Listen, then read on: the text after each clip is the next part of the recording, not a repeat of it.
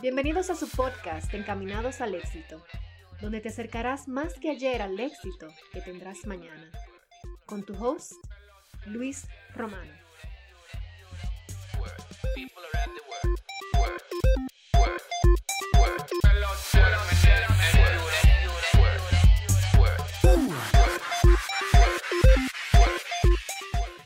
Bienvenidos, bienvenidos a otro nuevo episodio, otro nuevo episodio de tu podcast favorito, Encaminados al éxito. Yo soy tu host, Luis Romano, y en esta ocasión vamos a hablar de otro de los archivos de la mente millonaria. Estamos ahora mismo en el episodio número 44. 44, vamos para el año ya casi mente. Nos faltan menos de 10 episodios, nos faltan 8 episodios para ya cumplir un año eh, grabando semanalmente, sin falla.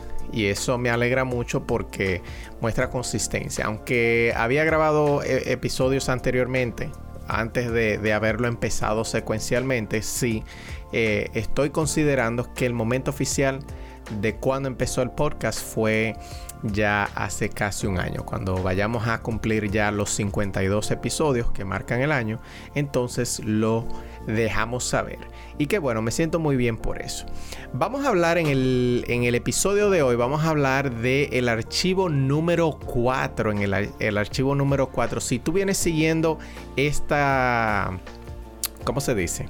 Esta serie, sí, porque es una serie. Esta serie, en este eh, podcast lo que hacemos es entre invitados, analizamos un libro, hacemos como un mastermind y tratamos de que ese mastermind sea intercalado con los entrevistados que traigo aquí al podcast para que para darle un poquito más de variedad y además así también añadirte valor a ti de otra manera. En este caso lo estamos haciendo con el libro de los secretos de la mente millonaria. Si te gusta de lo que estamos hablando aquí, si te gusta cualquier otro episodio, compártelo compártelo en tus redes sociales, sube una foto en, Instagram y taguéanos la cuenta, donde nos puedes encontrar como Encamínate al éxito en Instagram. Esa es la red social que, yo más uso y por ahí eh, comparto muchas cosas, además de, contenido de valor, eh, obviamente comparto un poco más de mi vida. Y nada, vamos al grano de una vez porque estos episodios quiero hacerlos eh, bien cortitos, bien, bien, bien cortitos, para que sean como una como un aperitivo, ¿ok? Un aperitivo de 10, 15 minutos como máximo. Vamos a hablar del archivo número 4, donde el autor del libro, Ecker, nos dice que los ricos piensan en grande y los pobres piensan en pequeños es algo como que tan sencillo de decir, sin embargo, eh, eh, tiene como una, como una profundidad. Si uno se sienta a analizar de la manera que, que muchas de las personas piensan, incluyéndome a mí. Hay veces incluso que, que a mí me pasan pensamientos por escasez, o sea, pensamientos de escasez, pensamientos de pobreza, pensamientos de eh, que incluso hasta pudieran ser negativos de cierta manera. Eh, y es por precisamente por los paradigmas que ya uno tiene. Y en eso ya hemos hablado un poquito de, de los paradigmas en los episodios anteriores. Y hay muchas veces que uno tiene ese mismo pensamiento de pensar en pequeño y luego voy a dar un poquito un ejemplo eh, que de hecho eh, no hace mucho me pasó. Bueno, en, esta, en este archivo lo primero que nos habla es que eh, nos habla de la ley del ingreso. Y la ley del ingreso lo que te dice a ti es que tú vas a ser pagado, tu pago en el marketplace, o sea, en el mercado, tu pago en el mercado es directamente proporcional al valor que tú le añades al mercado. Y él, y él le gusta hacer énfasis en la palabra valor, valor. O sea, no es la cantidad de lo que tú traes, sino qué tanto valor tú le añades al mercado.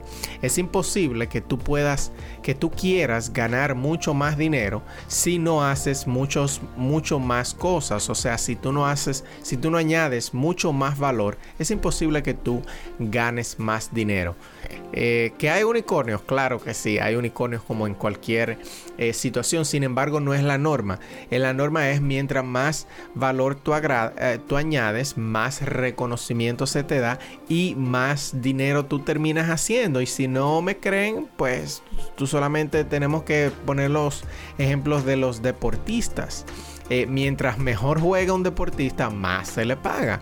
Mientras menos valor eh, le trae al juego, le trae al equipo, menos se le paga. Entonces uno tiene que aprender a diferenciar entre los pensamientos que uno tiene en la cabeza si uno se quiere encaminar al éxito, si uno quiere empezar a pensar como rico. Uno tiene que analizar eh, y, pensar en los paradigmas que uno tiene también, porque esos pensamientos quizás ya vienen por herencia, quizás ya vienen porque otra persona te lo puso ahí y tú ni siquiera sabes, no estás consciente de ello. Entonces es muy importante cada vez que tú pienses en algo, por ejemplo, el ejemplo que le quería dar era eh, en cuestiones de negocio. Usualmente a mí me pasaba que eh, cuando pensaba en una idea de negocio, eh, siempre pensaba como en lo pequeño. Ah, yo quisiera tener por lo menos un equipito de, de tantas personas. Y entonces, ¿qué es lo que va a pasar? Ese pensamiento corto, ese pensamiento de escasez, lo que va a hacer es que aunque que por más que tú te esfuerces, tú solamente vas a llegar a ese tope que tú mismo te seteaste. Entonces tú tienes que aprender, tienes que aprender a pensar en grande, que en vez de que tú digas, un ejemplo que hace también el mismo autor, es que cuando él estaba abriendo una cadena de gimnasios, él pensaba cuando la empezó, él pensaba su misión, su visión era, yo quiero abrir 100 tiendas en Estados Unidos completo y un competidor que abrió seis meses después que él abrió. Su meta era solamente tener por lo menos una. Y, quiero hacer como ese énfasis en el por lo menos, porque uno usa mucho ese por, mucho ese por lo menos. Entonces, empiézate a fijar, empiézate, empieza a ser consciente sobre lo que tú mismo te dices, sobre lo que tú piensas, sobre la magia de que tiene pensar en grande no importa, o sea, no te va a hacer daño pensar en grande, no te va a poner, no, o sea, no te va a hacer trabajar menos, no te va a, por ejemplo, si tú no llegas a cumplir la meta que tú tenías pensando en grande, no te va a hacer nada más. Eh, hay una frase que dice que si tú quieres llegar a las eh, si tú quieres llegar a la luna tú debes apuntarle a las estrellas porque en el peor de los casos aterrizarías en la luna. Entonces es muy importante pensar en grande ante las situaciones y eso va mucho de la mano con pensar en abundancia, pensar y dejar de pensar en escasez y va muy conectado también con el otro archivo que era que, los ricos juegan para ganar. Y va, o sea, eso como que todo se va ahí como que mezclando porque es más o menos la misma idea tú tienes que pensar en grande y pensar de que tú sí vas a ganar, que si no eres tú, ¿por qué no tú?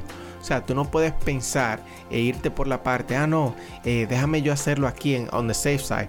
O sea, en la parte que, es más eh, segura. Sí, tú tienes que tomar riesgos, eh, o sea, tú tienes que planear, tú tienes que analizar la situación y tomar riesgos calculados, como siempre digo. Sin embargo, tú siempre tienes que pensar en grande para que puedas terminar en un, en un punto donde tú te veas y tú mires hacia atrás y te sientas satisfecho. Okay, entonces, en cuanto al valor, tú tienes que pensar, si tú no piensas en, el, en la parte monetaria eh, y quieres pensar en la parte de liderazgo, tú tienes que pensar quizás cuántas personas tú eres capaz de influenciar.